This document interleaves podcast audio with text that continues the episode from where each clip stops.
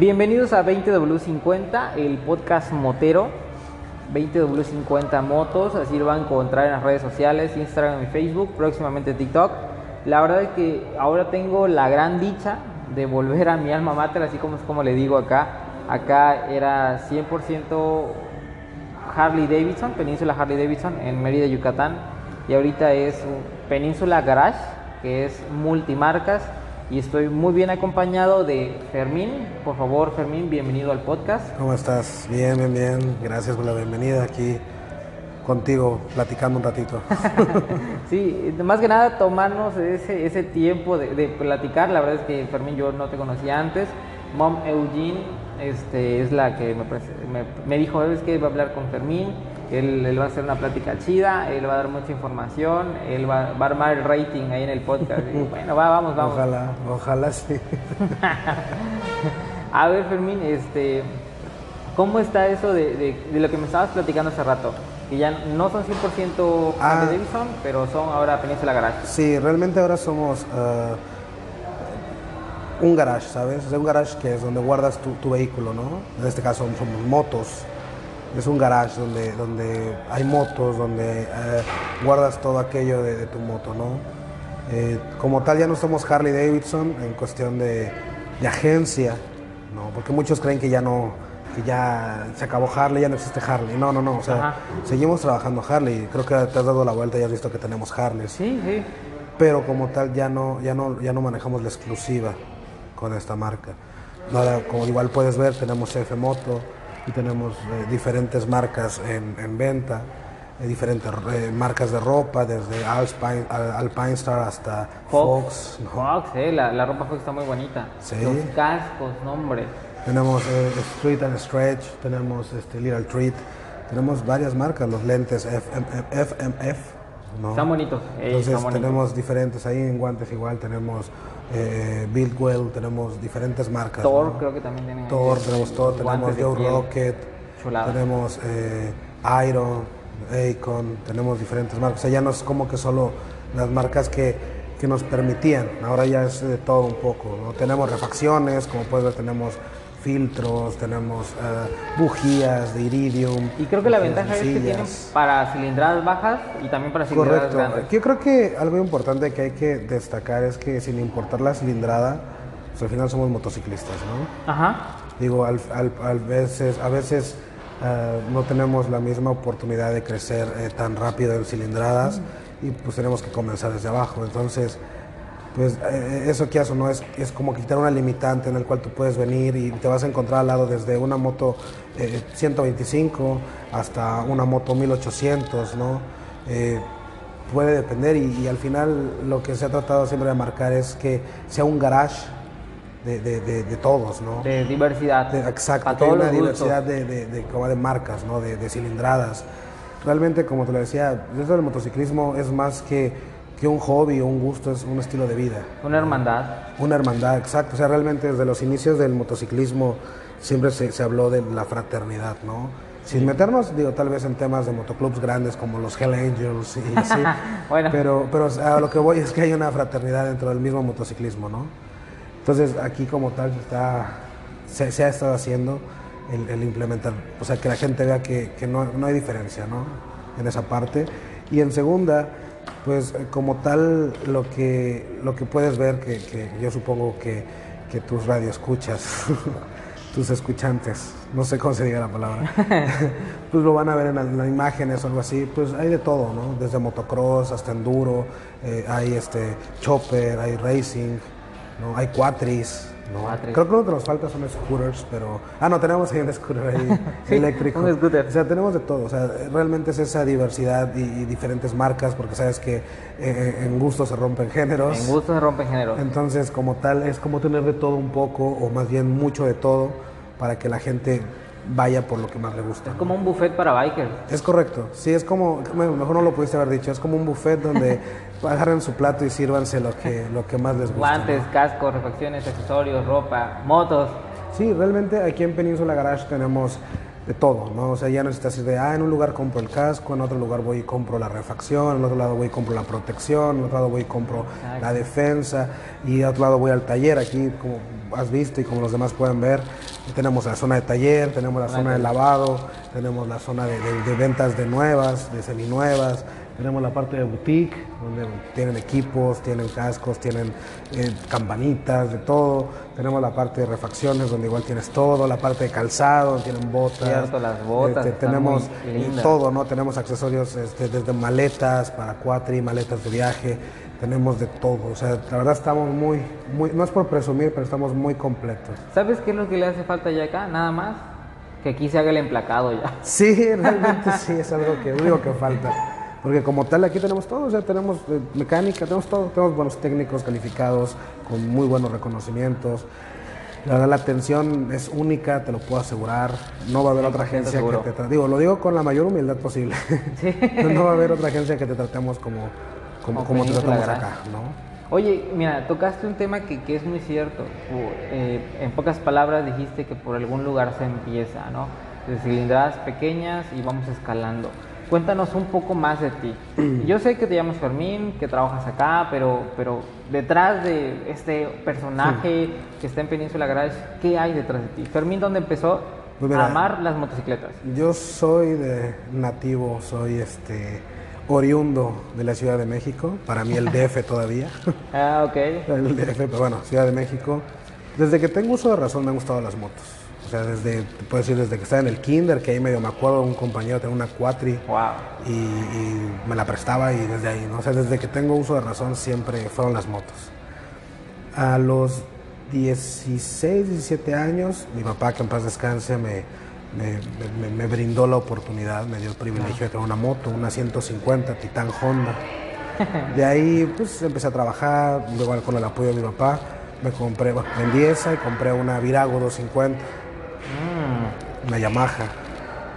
Y, después la vendí y mi papá me ayudó y conocimos una persona que, traía motos de Estados Unidos y por el precio salió una, una katana 900, digo, una, una katana 750. Una katana, ¿no? 99. Pinche moto legendaria, ¿eh? O sea, todo el mundo. Es un, esa, moto es la mejor, su único detalle, la cadena.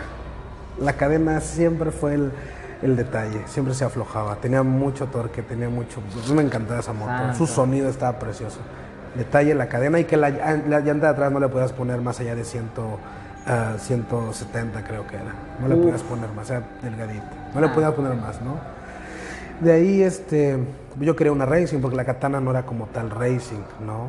Entonces vendí ese, me compré una Kawa 66. Ah, la Kawa. Pero ahí fue donde vino mi accidente. Tuve un accidente a 240 kilómetros por hora. Puta, ¿y cómo es que sigues vivo, güey? ¿Qué pedo? pues de milagro, aquí. Bueno, ellos no lo van a ver, pero tengo un par de cicatrices todavía que me quedaron. La rodilla y... ¿Cómo fue el accidente? A ver, cuéntanos eso. Pues veníamos en estado etílico, ah, okay. una fiesta allá en Tlalnepantla. y... Em, literal me, me pues me empecé a echar arrancones con un neón, con un SRT4. Lamentablemente ah, venía con una persona atrás y, pues no sé, eh, perdí la noción, me clavé mucho en manejar, me pasé un alto, pero había un cruce de vías que estaba muy pronunciado ahí sobre Sor Juan Inés de la Cruz. Ah, ok. La, la, avenida ahí en Tlanepantla. Lo pueden ver en Google Maps, no hay pierde. Volé, eh, caí arriba de la moto, controlé un poco la moto pero mi acompañante cayó encima de mí, entonces ya no pude yo controlar eh, todo. Controlar todo, entonces terminé eh, la misma moto, eh, pues no sé, me catapultó al piso, mi acompañante salió disparada, voló como unos 4 metros, yo sí volé como unos 10, 15 metros más lo que arrastré. La moto se estampó enfrente de un árbol que estaba ahí, se partió la moto en dos. Ah, la madre. De hecho, tengo fotos que te las enseño, las ah, fotos. Sí, claro. Este, se partió en dos la moto el cuadro se desbarató, el motor se abrió, los rines se, se, se, calidad se abrieron. Sí, o sea, quedó Lo más curioso de esto es que cuando me caigo y me paro, los primeros que me levantan son unos patrulleros, porque me caí en la esquina del Palacio Municipal de Tlalnepantla. Ay, no mames, qué pedo. Porque yo iba a cenar, o sea, yo salí de la fiesta y iba a cenar y ya, pero bueno, eso fue. Y después eh, me dejé de las motos por cuestiones de la familia, de mi mamá, de Sí, nada, seguridad, miedo. Entonces, eh, no, ¿qué crees que a los dos días de que me accidenté, me acuerdo que traía collarín y fue a verme un amigo y me dice, ¿qué onda? ¿Ya no te vas a subir? Y le digo, no, sí. Es más, préstame tu moto. Déjame quito el miedo. No, pues vas. Me subí, di una vuelta ahí en, en la colonia, en el racionamiento. Y ya cuando voy a llegar a mi casa, levanté la moto de caballito con todo y collarín. y, mi mamá va, va, va, digamos, entrando a la calle, ¿no? Y va viendo todo. Y me dice, tú no entiendes, chaval. y ya, entonces eh, seguí, me, me aguanté un poquito en ese inter. Por amigos míos llegué, me prestaban para salir a rodar. Eh, traje Ducati, Augusta, me gusta, traje eh, R1. De hecho, ese R1 que, que, me prestaban la terminé comprando, que fue la que viste en la imagen, una R1 M1. Muy bonita, muy bonita. Este, traje R6S, R6R, Suzuki este, 1000, traje una Hayabusa 1300, eh, traje diferentes Ajá, este, sí. modelos. Hasta que ya otra vez este, tuve oportunidad y, y me compré una GSX-R 1000, no, perdón, una R6S 2002, 2003, 2002. Después me compré una 636, igual como la que me había caído, pero salió mal los inyectores. Entonces luego le acelerabas y, creías tú que le ibas a jalar y se empezó a ahogar, ¿no? Híjole, sí. Entonces dije no y traje, traje una B-Rod, una Harley Davidson B-Rod, este, me la llevé a León, traje, tra- traje varias motos, ¿no? Varias motos. Ah, las vendía y todo. Traje, en- después de lo que pasó, traje una, una Panigale, una Ducati Panigale, muy bonita, pero muy duro el manejo, muy duro. Muy bonita, o sea, motos para, para circuito, como Ajá. tal para circuito. Y ya este pasó y, y llevo a cambiar esta moto, esta 76 que andaba mala de los, de los inyectores, y veo una GSX así desmontada, Savage, ¿no? Y, y dije, me gusta esa moto, ¿qué es? Es Suzuki. Y dije, ah, oye, ¿la puedo cambiar? Sí, nada más una diferencia de tanto. Y como ya nos conocíamos con ellos, porque eran los que les comprábamos las motos, Ah, ok. dijo, no, pues vámonos a la par, no hay bronca. La verdad es que te quedamos mal nosotros, porque falla la moto, llévatela. Pero yo nunca vi la cilindrada. O sea, yo más vi, dije, ah, 600. Ah, vente, no sé, fue un martes, miércoles. Me dice, vente el sábado por ella. Ya cuando voy el sábado, que la tiene montada, armada y todo, ya le vi, era 750. Dije, puta, Suzuki 750, me acordé de mi katana. Órale, claro. por Dije, supuesto. no, ya sé lo que trae esta máquina. Y sí, esa moto recorrió casi toda la República, llegamos hasta Sinaloa, llegamos hasta Baja California Sur, No mames. llegamos hasta Belice, a Guatemala Antigua. Eh, más, bien, no te- más bien, para no decirte qué conocí, os digo qué no conocí. Me faltó Sonora, Chihuahua, una parte de Coahuila, me faltó Oaxaca y una parte de Chiapas. No mames, en fuera rodé con esa moto de pista, rodé por todos lados. Eh, después me da la oportunidad, adquiero una Viestar 1100, 2004, 2004. 2004, y puta, igual, ¿no? Era como que tengo flojera de correr, este, me iba en la chopper, ¿no? No tengo hueva de ir despacio, me voy rápido, ¿no? Sí, claro. Lamentablemente llegó la pandemia y pues Pandemia. creo que a todos nos afectó y pues, lo primero que Todos. se tuvo que ir fueron mis motos, ¿no? Eso fue Sí. lo que pasó. Pues fíjate que hay un dicho que, que me, que me enseñaron a los 18 años que dice los bienes están Sirven para remediar los males. Correcto. Y yo siempre de- decía que solo fuese un dicho, pero cuando ya me tocó vivirlo por experiencia propia, creo que fue lo que más me dolió también, porque yo también llegué a tener dos motos, no tan grandes y cilindradas como las que tú tuviste afortunadamente, este, pero pues era una mi medio de transporte, dos mi pasión para salir a pasear, este, mi desestrés, tú ya sabes que aceleras y como que la pinche endorfina empieza a flotar por todas tus pinches venas y te relaja de madre. Y la verdad sí, eh, ni modo, la pandemia fue. Sí, la verdad es que a mí fue algo igual que me que pues, sí me pegó bastante. Y bueno, eh, como dices tú, los bienes, los bienes sirven para remediar los males, mi papá igual me enseñó ese, ese dicho. Sí. Y digo, no me arrepiento puesto que, que, pues eso puede recuperar, ¿no? Al final son Claro. fierros, ¿no? Pero sí, como dices tú, o sea, no, una motocicleta en un momento ya deja de ser un, un vehículo, se vuelve una parte de tu cuerpo, una extremidad más de tu cuerpo. Exactamente. Y, Ahí vienen tres pies. Sí, exacto. O sea, llega un momento donde una motocicleta se vuelve tan, tan, tan importante en tu vida que muchos no lo creen. O sea, muchos dicen, no, te vas a comprar una moto, también te compro la caja, ¿no? O, ah, ¿para qué te compras la moto? Te vas a matar. Y yo siempre lo he Ah, dicho. sí. Yo siempre lo he dicho, yo cuando salgo a rodar, lo, lo último que me pasa por la mente es que me voy a matar. O sea, no conozco una sola persona que, que ande en moto y que salga en su moto y, oye, es un buen día para morir, ¿no? Ah, qué pedo, no creo que no, no hay una persona que, que piense eso. Y si lo piensa es como, como en broma, ¿no? Yo sí llegué a decir Sí, varias claro. veces con mis amigos de que "Eh, vamos a correr, sí, vamos a, a darle a la carretera, ¿no? Y, pero ¿por qué hoy? Y yo sí le llegué a decir, porque es un buen día para morir, ¿no? El Ajá, cielo sí. está, está despejado, está bonito y es un buen día para morir. Pero Bueno, al pero final- es en desmadre, pues, o sea, no- Exacto, no, es como ¿no? que lo busques, ¿no? Sí, y, y bueno, realmente, eh, como te digo, me, me desvié un poquito. Esa ha sido mi, mi, mi- mi vida entre las motos. Eh, llegué a ir a, a festivales, a León, Mazatlán, Guayabitos, Tecolutla, eh, San Luis Potosí, eh, Cancún, Mérida, Veracruz, ah, Tulancingo, Pachuca, ah, Yecapixtla, Acapulco. Mm, hay uno que se hace allá en Guadalajara, pero no recuerdo el nombre, pero allá en Guadalajara. Ajá. Este, me faltó, el, el- me me fui a Los Cabos, Los Cabos también. Me faltó el de Puerto Peñasco, en Sonora, ese sí me faltó. Ese me faltó. Y, y de recorridos que yo siempre, que a mí me gustan mucho y que puedo pasar miles de veces y no me aburren, eh, eh, va pasar por el Espinazo del Diablo. Ese para mí es el mejor trayecto de lo que es ese, ese viaje y lo que es el, el viaje a, a, a- a- a- acá a la península, del tramo de Villahermosa hasta acá, es donde empieza todo. Ok, Listo. Fermín, me estabas diciendo de Tres Marías, ¿de Tres Marías? No. No. El Espinazo del Diablo. El espinazo. de- Sí, la verdad es que para mí ha sido como a mi gusto. O sea, hay otras, está la Rumorosa, está el Arco Norte, está la subida acá de a Monterrey, de Matehuala hacia Monterrey. Son buenas carreteras.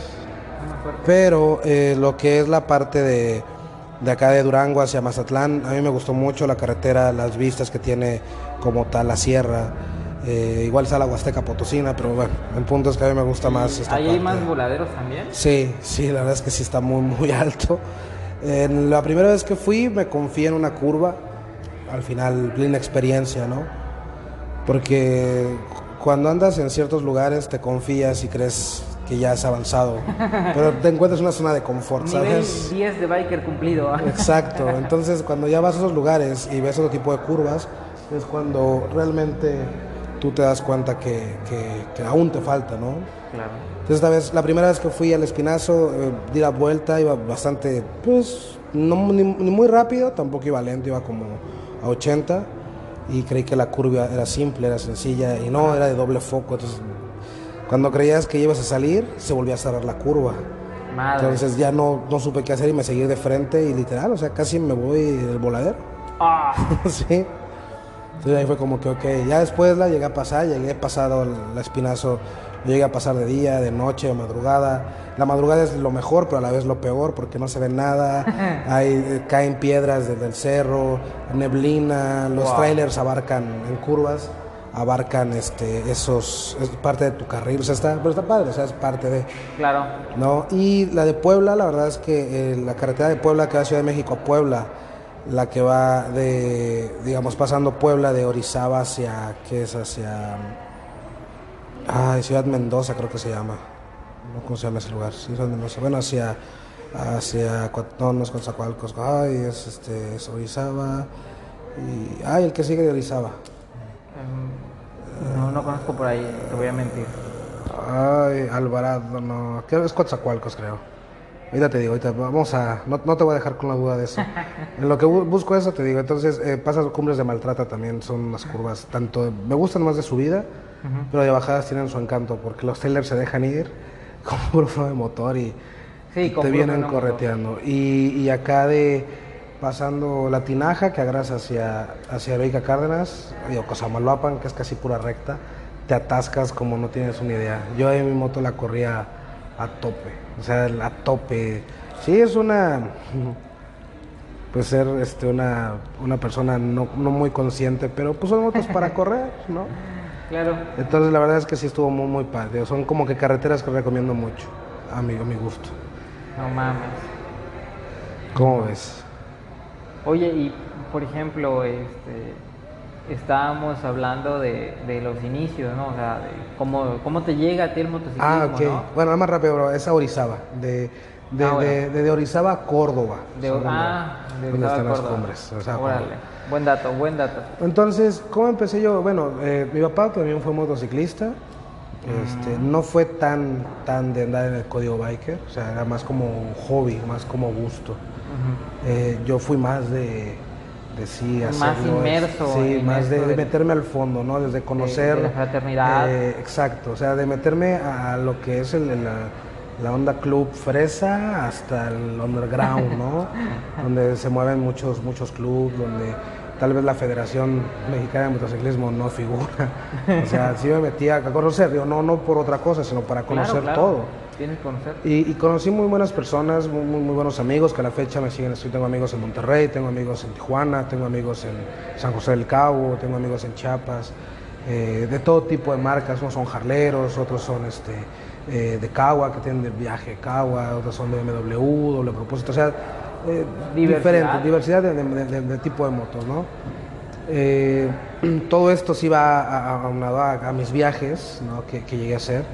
Pero bueno, el punto es que, a lo que me preguntas, yo comencé con un sueño que era el, el viajar, ¿no? El viajar. El, el- el- primero, cuando iba hacia Acapulco con la familia, el ver cómo subían a Tres Marías, y yo decía, yo quiero hacer eso, ¿no? Claro. Lo hice. Ajá. Después este, empezó de moda el stunt, el, estar haciendo caballitos, y, y Ah, yo corbata. quiero. Y fui, ¿no? Hasta que me caí y vi que me sale cara la compostura y dije, no, ya no lo vuelvo a hacer, ¿no? y por último ya fue como el viajar, o sea, el, el trasladarte de, de- de un punto A a punto B, arriba de 12 horas, 8 horas, 20 horas, para mí ya fue como que lo, lo que fue vida, ¿no? Como, como dicen, ¿no? Este, no importa el llegar, sino disfrutar el viaje, ¿no? Exacto, exacto. Entonces, eh, a lo largo de todo esto, eh, pues fui, fui compartiendo eh, la- el gusto hacia conocer nuevas personas, a conocer gente fuera de, de mi núcleo social eh, cotidiano, el, el salir a, a rodar am, en la noche, yo normalmente viajaba de noche, es que de día casi nunca viajé, siempre era de viajar de noche. Ah, de noche te gustó más. Sí. Y, y- y, pues eso nutría mi, mi, no sé, mi espíritu, ¿sabes? Sí. Entonces el, el- el- gusto, como me preguntabas, de dónde parte, todo eso, es- desde que nací, desde que tengo uso de, de razón, me han gustado las motos. Solamente fui como que empleándolo en diferentes áreas, a ver cuál era como que la que más me acoplaba. Y, y te digo, eh, hice stunt un tiempo, me, me caí, me salió muy caro la compostura y dije, no, muy caro. Eh, le di un poquito los arrancones al cuarto de milla. Ah. Sí, igual, muy bonito y todo. Ahora, tu papá te enseñó a ti, fíjate, yo no tuve la misma la misma dicha, ¿no? De que mi papá fuera así, porque en mi familia nadie es, o sea, entonces así como que las motos te matan, ¿no? Pero ahorita, ¿tú tienes hijos? O sea, ¿le has- No. ¿no?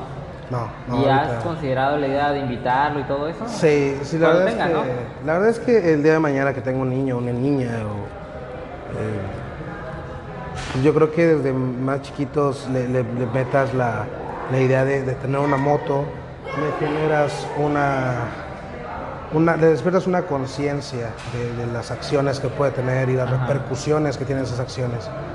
Entonces, eh, yo sí tengo pensado el día que tengo un hijo, este, comprarle una moto chiquita, ¿no? Y conforme vaya Conforme vaya creciendo. eh, enseñarle y que, digo, al final, pues sí, o sea, como tal, yo creo que eh, él va a decidir si realmente quiere seguir en una moto o, o prefiere un carro, ¿no? Este, aquí básicamente es solamente darle una herramienta que, que- que le va a forjar un carácter, que le va a forjar ah, una mentalidad más fuerte, que le va a forjar ah, determinación y, y le va a hacer ah, llegar a, a objetivos, ¿no? a corto, mediano y largo plazo. Claro. Porque al final eh, es una escuela también, ¿no? A- a- te enseña a que pues el miedo te va a tirar solamente. No, el miedo no te va a llevar, el miedo no te va a llevar a ningún Es lado. cierto. El miedo te va a tirar de una motocicleta. Entonces eh, es parte de lo que yo quiero eh, inculcarle. Digo, en la escuela sí le van a enseñar, ¿no? Claro, claro. Fechas importantes, pero no te enseñan de la vida. No. Y, y la motocicleta te puede ayudar un poquito. ¿no? Y yo siento que algo que complementa más a tu comentario de una manera muy emocional y muy bonita es los valores que conlleva ser motociclista, ser un biker de corazón. Porque como tú lo dijiste, vas por ahí, te pasa algo, güey, y el biker se va a parar a huevos, o sea, entre bikers nos apoyamos. Cosa que muy raramente pasa, no sé, por ejemplo, un colectivero con otro colectivero Sí. o algún otro de autos, ¿no? O sea, Sí, no, valores. realmente como un código biker se ha ido perdiendo eh, en esta diversidad de marcas que han salido. Hay gente, digo, no, no, no, no lo digo en mala onda, no, claro.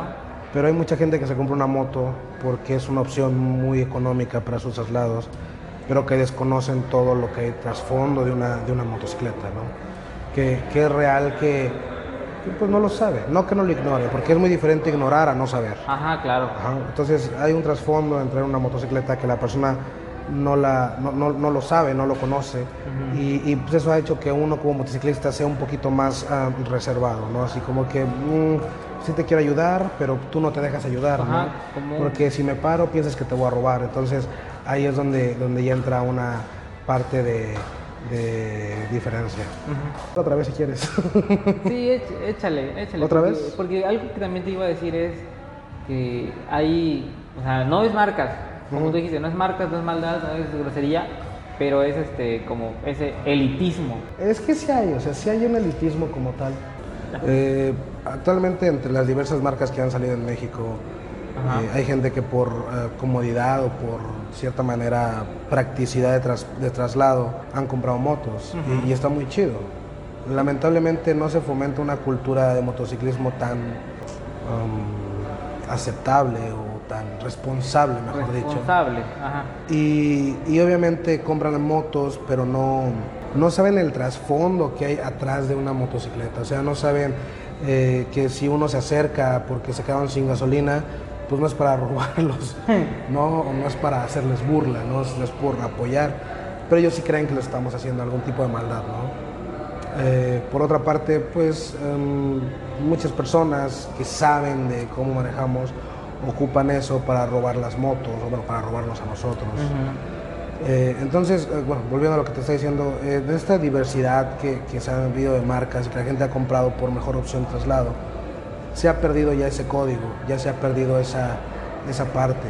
Y, hay una eh, falta de, de- de- cultura de motociclismo y, una carencia de, ¿cómo decirlo?, de experiencia en las motos, que es lo que hace que aumenten los accidentes. Porque un chavito, no sé, de 20 años cree que porque su moto es 300, cree que va a reaccionar como una moto 600, ¿sabes? Claro. O porque su moto 150 es eh, tipo eh, cross, cree que, que, ¿Que es cross? que es cross cuando No. Ajá. Eh, no es lo mismo comprarte una moto eh, con un diseño como a una moto diseñada para. Ah, Entre sí, el cómo y el para hay un abismo, ¿eh? Yo me puedo comprar una moto, digo, no menciono marcas para no quemar Ah, el no, cuadro. claro, y no hablar, no estamos hablando mal, es un Pero comentario. ha- hay marcas de motos que te generan este, un estilo como para cross, ¿no? Te Como idealiza. para- ajá, te idealiza. Entonces tú dices, ah, esa moto me sirve a mí para el cerro porque esa es para cross. No, Sí. es una moto que está eh, diseñada como. ¿Cómo? Sin embargo, ves otra marca que es para cross y te das cuenta que las revoluciones son totalmente diferentes, la reacción, torque, este, Los caballos materiales. de fuerza, los materiales. Simplemente la cross no trae este descanso. La cross tienes que ponerle en su banquillo. Claro. Ajá, o sea, son cosas que, que- que- que como realmente son. Todo el pinche torque que trae a romper. Sí, entonces desde ahí ya tenemos un, un problema porque hay una carencia de conocimiento y de experiencia. Sí, te entiendo muy claramente el punto de, del, del diseñada Ah. como y, y el para, ¿no? O sea, y eso la gente no lo toma en cuenta. Sí, eh, entonces eh, te yo, yo llegué a ver eh, cuando subí a Tres Marías, porque también era, fui banquetero, ¿no? y, y subía a Tresma y veía chavitos que iban en sus Pulsar, eh, que iban en sus, en sus FZ. El problema no es que subieran, Ajá. o sea, creo que eso nunca ha sido un problema. No, claro. El problema era que querían correr como los que iban en las de pista. El problema era que querían que sus motos reaccionaran o tuvieran la misma velocidad que los que subíamos en pista. Eh, se cruzaban o hacían rebases simulando que, que traían una de pista. Ajá. Ajá, cuando hay motos, nosotros sabemos la suspensión invertida, el, el movimiento del, del impacto en algún hoyo, bache es diferente a una de, de, de- de suspensión. Barras este, ordinarias, ordinarias. Entonces ellos traen, muchos traen barra ordinaria, entonces pues es diferente, ¿no? O sea, son, son muchas cosas que, que, que, influyen. Por ejemplo, yo, la que yo tenía, mi Suzuki, tenía damper. Eso me da más estabilidad. Ellos no traen damper.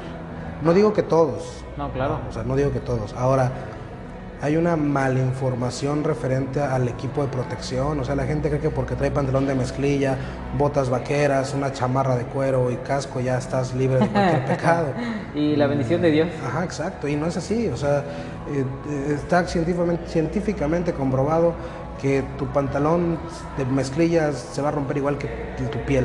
Sí, y se te va a pegar a la piel, que es lo peor de todo. Entonces, eh, eso también agudiza el, el- el- el rango de, de- de muertes en, en- en el motociclismo, ¿no? Yo he visto gente aquí en Mérida, y digo, lo digo con mucho respeto, pero es real, donde el casco es como de gorrita y lo usan al revés. Puta madre, güey, cómo me caga. O sea, ese pinche casco lo odio con toda la madre. Y se lo ponen así tal vez para que no se les queme la nuca, ¿no? Pero al final si te caes y te pegas de esa forma, pues el- el- la parte de la visera te va a cortar la nuca. Exactamente. Y déjate de eso, porque hay un meme que estuvo circulando hace, hace un par de, de años, creo que lo vi, donde vi un señor que se veía que tenía dinero, que tenía un casco de muy buena marca, que era este de, de gorrito de jicarita, y donde una piedra impactó en la carretera y le rompió el pómulo y le perforó pues toda la piel obviamente y ten- la- tenía la piedra ahí insertada, ¿no? Si eso pasa, alguien eh, Que con- lleva un equipo que lleva, pues, digamos que un equipo de, de alta gama, pero pues no el correcto o, o no el más adecuado para carreteras, o sea, que no va a pasar con alguien que usa un gorrito acá así, todo fiero, pedorro, de colorado y sin esponja por dentro. Pues es que realmente, la, vuelvo a lo mismo, es una carencia de, de- de cultura, una carencia que, que, bueno, que ojo, no, no, no, no culpo a la gente como tal.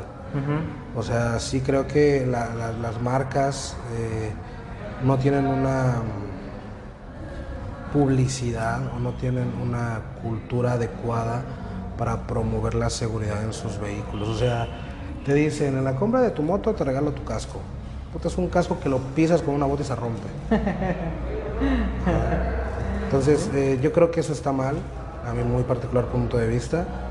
Pero bueno, por fortuna, habemos gente, que en mi caso yo como trabajador de aquí de la de Península Garage, que si te ofrezco una moto, te, te voy a decir la verdad, sabes que esta moto, si te caes, necesitas un casco de estos. Ajá, Y exactamente. necesitas unas botas porque las botas te van a proteger de esto. Ajá. Yo te voy a decir la verdad, yo no te voy a vender por vender. Porque pues la verdad es que yo no podría cargar con, con la conciencia de que por solo vender le pasó a alguien algo a otra persona, ¿sabes? No, no, y o sea, es, un, es un escenario que es real, que puede llegar a pasar. Que eh, yo en otro trabajo que tuve vi que habían otros vendedores que sí lo hacían así, oye, este, le vamos a regalar un casco de jícara, ¿no? Que vale 150 pesos, con tal de que se lleve la moto. O sea, yo entiendo que queremos vender, pero también a qué costo, ¿no? Y, y también en, ese- en esa parte yo siempre he tomado en cuenta que existe, está bien lo que me ofreces, más lo que yo necesito y quiero, es, es buscar otro casco más adecuado, guantes y todo lo demás, ¿no? Pues sí, pero también, eh, insisto, también uno tiene que hacer su trabajo, pero también radica en, en- en la gente que, que no busca o no quiere am, adentrarse más allá de, de lo que ven en un comercial. ¿no? Yo creo que para ya ir cerrando el ciclo, este, Fermín, te agradezco mucho, la verdad, que hayas aceptado este tiempo para grabar conmigo con un chiapaneco lejos de casa. No te. Y más que nada cerramos con dinos cómo llegar acá, dinos este, con quiénes hablar y, y las mejores recomendaciones que un biker ya ha experimentado con accidentes y con todo lo que has vivido, le puedes ir a los nuevos bikers o a los medianos bikers. Recomendaciones chingonas, Pues mira, recomendación, la número uno, no morir. no, mo- no se mueran. Esa es la más importante. No, yo creo que son las, las mismas de siempre, ya la saben, que es usar casco, protecciones, no mezclarlo con alcohol, con drogas. O sea, yo creo que esas están por demás, ¿no? Yo creo que recomendaciones nuevas que yo haría es no corran más de lo que su ángel de la guarda puede correr. Bueno, Ajá. muy cierto, la verdad, muy Este, buena. Una segunda recomendación, tomen en cuenta de que ustedes son parte de la moto. No es como en un carro, que ustedes van dentro, o sea, ustedes son parte de la moto. Ustedes, son, ustedes al subirse se convierten en la moto. Bueno, Y un rayón que les va a botar la pintura, en tu piel te va a botar la piel, o sea, la carne te la va a botar. sí, Otra recomendación, no salgan sin casco. O sea, puedes vivir sin, un, sin una mano, sin un dedo, sin una pierna. Sin tu cerebro no puedes vivir. ¿Sabes? pues, pues, aunque la verdad me dé mucha grisa como lo dices, pero es la verdad. Es la verdad. Ah, eh, Y no necesariamente perder la cabeza, literal, ¿no? Sino un mal golpe y quedaste como vegetal. Exacto. Eh, ¿Qué otra recomendación? Véanlo como un deporte. No lo vean como, como, Mi transporte. ajá, véanlo como un deporte. Y, como, Bueno, y la verdad es que me siento muy apenado por no haber subido episodios durante casi dos semanas. Este, lamentablemente tuve una infección cabrona de faringitis y tenía completamente la garganta cerrada y dañada. Y prácticamente hablaba así. Hablaba así, no me salía voz. Bueno, lo que dije fue que no me salía voz, ¿no? Este, me siento muy apenado y la verdad lo lamento. Pero como tuve un pequeño viaje escapatorio a Mérida, a la ciudad de Mérida, allá en Yucatán, aproveché a darme un tour por las agencias de motos que tuve más cercanas y obviamente pude hacer grabaciones de las agencias que fueron más buena onda. No digo que las otras no hayan sido buena onda, simplemente que pues hay que otorgar permisos y que den puerta abierta para grabar y cosas así, ¿no? Aparte, este, digamos que pues todos los vendedores estaban como que ocupados en su tiempo de, área de venta y también era como una grosería de parte mía dejar así como que deja tu chamba, ¿no? Y ven, graba conmigo, ¿no? Pero pudimos hacer pequeñas tomas y espero que las disfruten. Voy a estarlas subiendo en las redes sociales para que puedan verlo y, y conozcamos un poquito más allá afuera. Yo, yo soy de Chiapas y conozcamos más afuera de Chiapas, ¿no? Eh, de verdad les pido una disculpa y de verdad agradezco que escuchen este podcast, lo hagamos crecer, compartan el contenido. Eh, Fermín fue un gran, gran invitado para el podcast, la verdad que este contó buenas anécdotas. Y ahora sí que otra disculpa porque se dañó parte del archivo donde venía una, una última fragmento de la plática y pues la despedida también. Qué pena no, no, no rescatar esa parte del archivo. Pero estamos aquí este, cumpliendo lo más que se puede semana a semana con toda la pasión y el gusto. Así que muchas gracias a todos los que nos escuchan. Eh, compartan el contenido, comenten, avísenle a todos sus cuates bikers. Y recuerden, un poco de aventura no le hace mal a nadie.